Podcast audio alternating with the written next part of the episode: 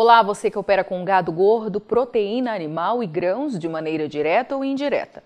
Seja muito bem-vindo à Rural Business, única agência provedora de informações estratégicas para o agronegócio do mundo, já que aqui não existe interferência de compradores ou vendedores em nosso conteúdo.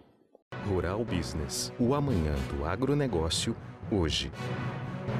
Os frigoríficos exportadores de carne bovina que operam no estado do Mato Grosso do Sul aumentaram as vendas para o mercado externo no primeiro trimestre deste ano. Neste intervalo, as plantas exportadoras de carne bovina do estado foram responsáveis pelo embarque de 54.300 toneladas, resultado 29,4% maior que o visto em igual período de 2021 quando foram enviadas 41.950 toneladas. Os números oficiais do Ministério da Economia, investigados pela Rural Business, mostram que do total exportado, 94,6% foram de produtos in natura, 51.380 toneladas.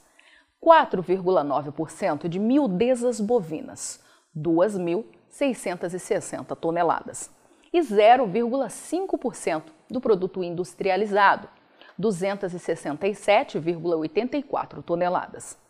Mas quando o assunto é faturamento dessas indústrias no estado, a marca atingida foi 277 milhões e 90 mil dólares. Ou, mais importante, 1 bilhão 450 milhões de reais. 50,1% a mais em um ano para o resultado em real, garantindo assim um novo recorde histórico. Com um câmbio médio de R$ 5,232 no intervalo, o valor de cada tonelada cravou média de 5.102 dólares, em destaque à esquerda, e 26.698 reais à direita, novos recortes. Os dados são preliminares e passíveis de alterações. Segundo normas do Ministério da Economia, órgão responsável pela aferição das exportações originadas do Brasil, os números podem ser considerados consolidados somente em fevereiro do ano subsequente aos embarques. Eu sou Laiane Paixão, esses e outros alertas de grãos e pecuária você encontra diariamente em nossas plataformas de informação. Acesse e passe a ver o amanhã do agronegócio hoje.